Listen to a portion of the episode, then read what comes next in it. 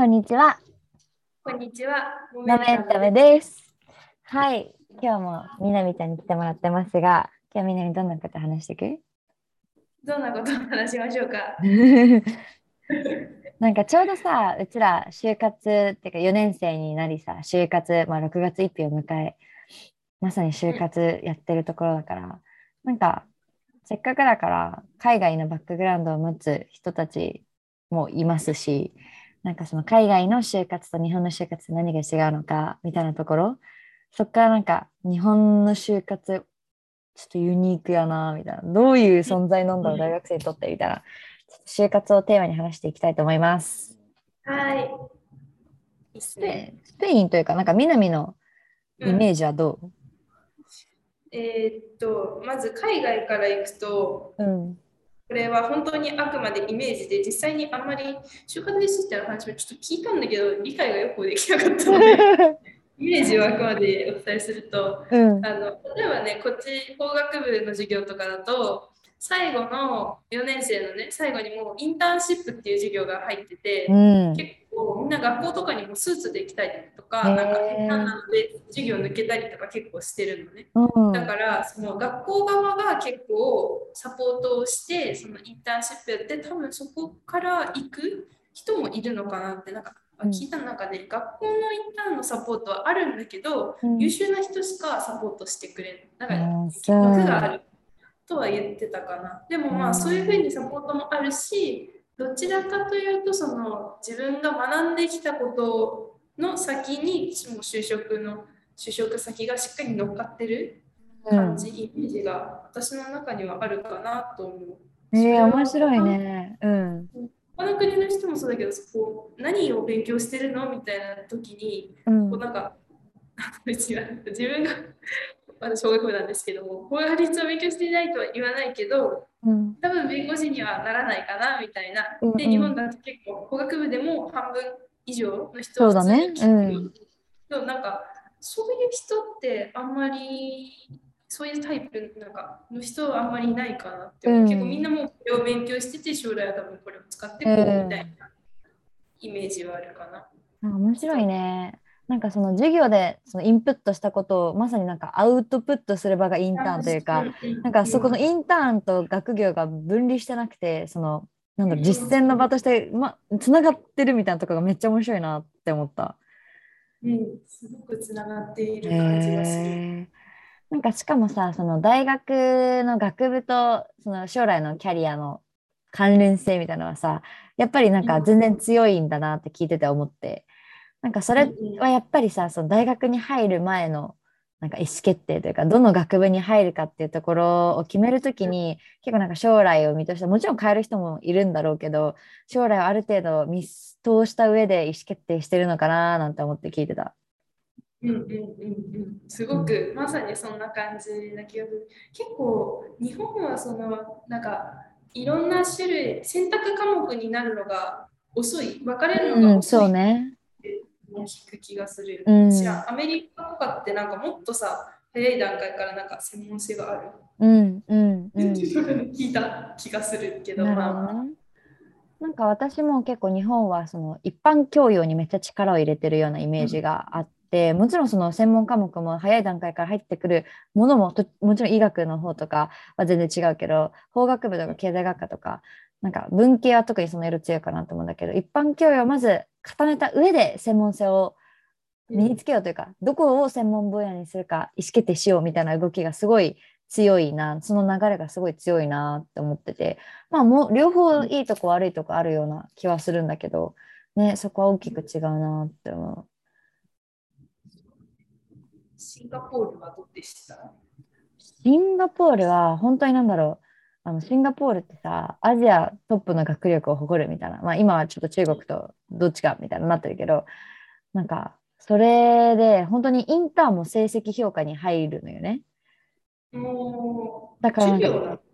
そうそうそう、なんか南のスペインと一緒で、もう授業の一環として、特にビジネスの子たち、ビジネス学部の子たちは授業の一環としてインターンに行くみたいな感じ。だけど、なんかその、インターンにどこに行くかっていうのが、本当にキャリアに直結してるっていうのは、本当にそこも一緒で、だからもうみんな、その、インターン選びに全力投球なわけ。もう例えば、やっぱシンガポールとかだと、あの、DBS みたいな感じで銀行がすごい強いんだけど、しゃ、DBS のインターン取ったよとか、アメリカマークのインターン取ったみたいなところでめっちゃ喜んでる人もいれば、一方でその枠に入れずめっちゃ落ち込んでる学生もいるみたいなのが、結構6月末の現象としてめっちゃ見えてて、だからそれって結構期末前に、期末中とか期末、あ、違うか、6月末じゃない、ごめん、間違えた。5月頭とかだわ。5月あ、あ、嘘嘘、4月末、4月末にはそれが見えてて、でも5月末に働き始めるみたいな感じだから、その期末とちょうど重なるぐらいの時期に本当にもうインターンの結果が出てて、すごい一喜一憂の感情が溢れてるみたいなのを目の当たりにして、なんかそのインターンってさ結構日本の就活だとリーのイメージだととりあえずいろいろ出してとりあえずいろいろ見てみて企業のカラーとかを知るためのものみたいな感じで複数社入ることがまあ普通だと思うんだけどなんかそういう先行の色を持ったインターンって全然なくてもう長期インターンをどこでするかみたいなとこが結構本当に8割9割占めてて就活においてでそのインターンをした先でそのまま続けるのか来年また違うところを見るのかみたいな感じだから結構本当に2年生3年生4年生3年連続で夏はがっつり3ヶ月インターン。でなるべくいい企業のインターンを入ってで2年生の時に入ったインターン先がめっちゃ良ければそのまま続けるし3年で変える4年で変えるっていうのもあり。だからなんか3回ぐらいこう意思決定チャンスがありながら最終的にキャリアを決めていくみたいな感じかな。うんあーなるほどね。なんかあのその日本のさ複数行くっていうのはさ、うん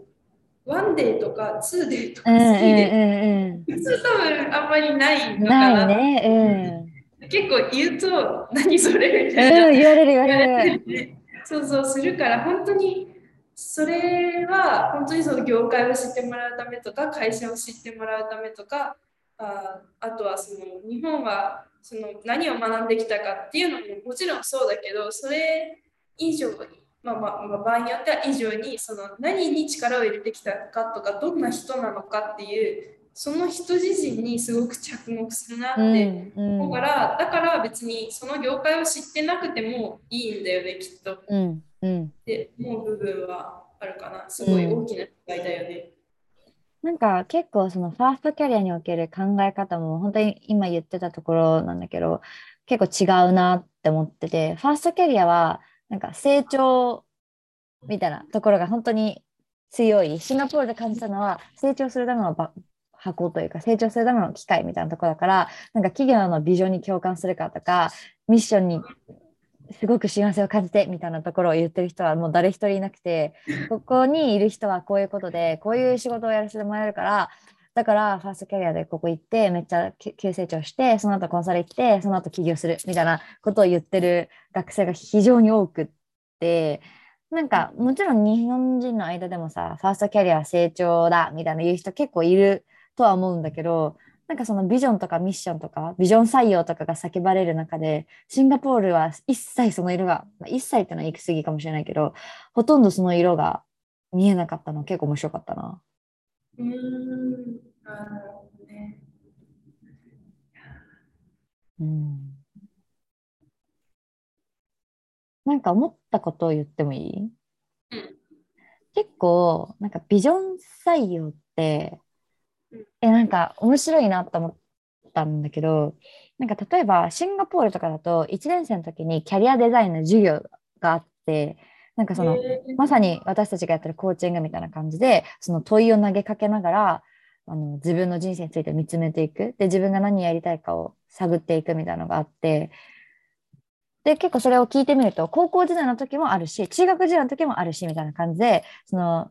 あらゆる教育のステージでそういうキャリアデザインみたいな授業がもうなんか全員受ける必須の授業として存在しているらしいんだけどだからなんかさっきも言ってたけど結構その大学進学時点で自分の人生を見えてる人が多いというか結構意思決定できてる人が多いからこそなんかそのビジョンに共感とかいう部分ってあんまり大事じゃないのかな。もうなんかすでに自分のライフビジョンというかライフに対する解像度が高いからなんか別にビジョンに共感とかミッションに共感とか関係なくその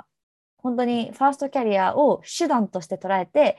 こういうライフビジョンを叶えるにはこういう手段がこういうスキルが必要だからそこを埋める手段としてこの会社に行くみたいな考え方がなんか当たり前としてなんか成り立ってんのかななんて思って今みなの話聞いてた。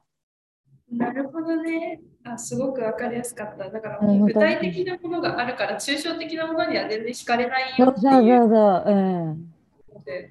なんかあのあんまりここれ話飛ぶんだけど結構、うんうん、その中学生の時に私学校で自分のアイデンティティを知ろうみたいな冊子みたいなのが、うん、同じ中学だけどね。あったっけ？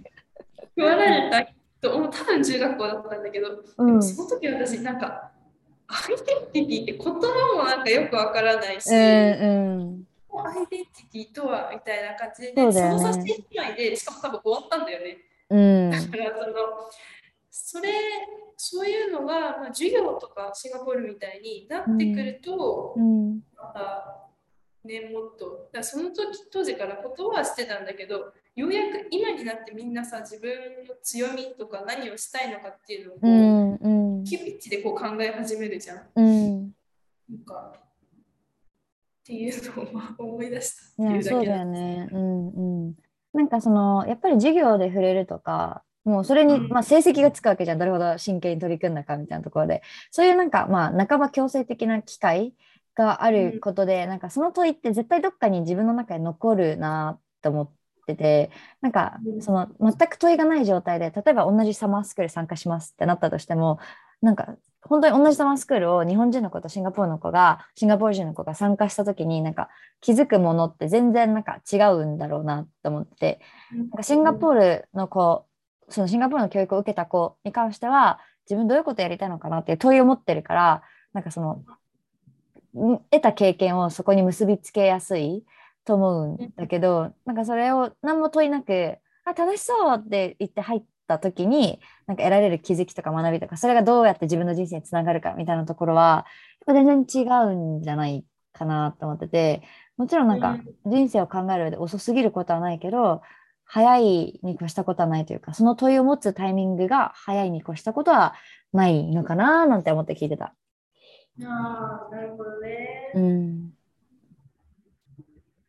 まあ、一方で、うん、日本のその就職活動って結構、比べ、なんかそのそういう海外とかに比べると、なんか悪く見えるところもあると思うので、そうあまりロロジカルじゃないじゃない？学んできたことを生かさない、生かさないとは言わないけど、直接そのインプットしたものを100%出せた方が、まあ、論理的ではある、合理的ではあるけど、でも一方で、まあ、その人間性みたいなところを見るっていうのは、まあ、あれだよね、突飛性というか、可能性がすごくある採用の仕方なのかなと。うんうん、本当にポテンシャル採用だよね。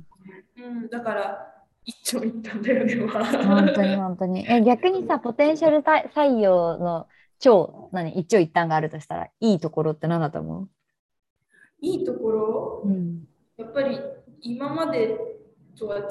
考え方とかアイデアとか、まあ、斬新なものっていうのが出てくるのかなとは。あでもそれは普通に新しい年代の人を毎年取ってたら起こるかもしれない。なるほどね。うんうんうんうんうん。でなんかね何かで聞いたんだけどそのそその人たちが人生の中でなんかね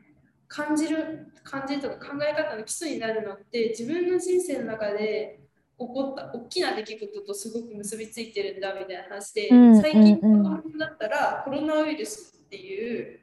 あの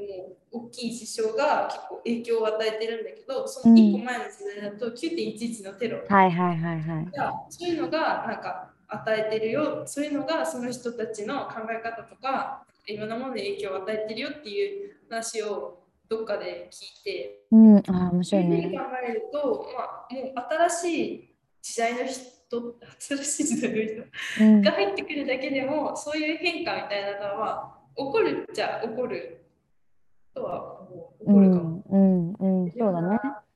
でもまあ、南の言う通り、一個の手段として、その、ポテンシャル採用ができることが多様性の確保だみたいなことは、なんか全然あるなと思って。ちょっと次回さ、日本における就活をどう捉えてるかみたいなところをちょっと話してみない？今回は海外と日本の就活の比較から見えてきたことでした。はい。ちょっと長くなりましたが、一回ここは切ろうと思います。はい。バイバイ。バイバイ。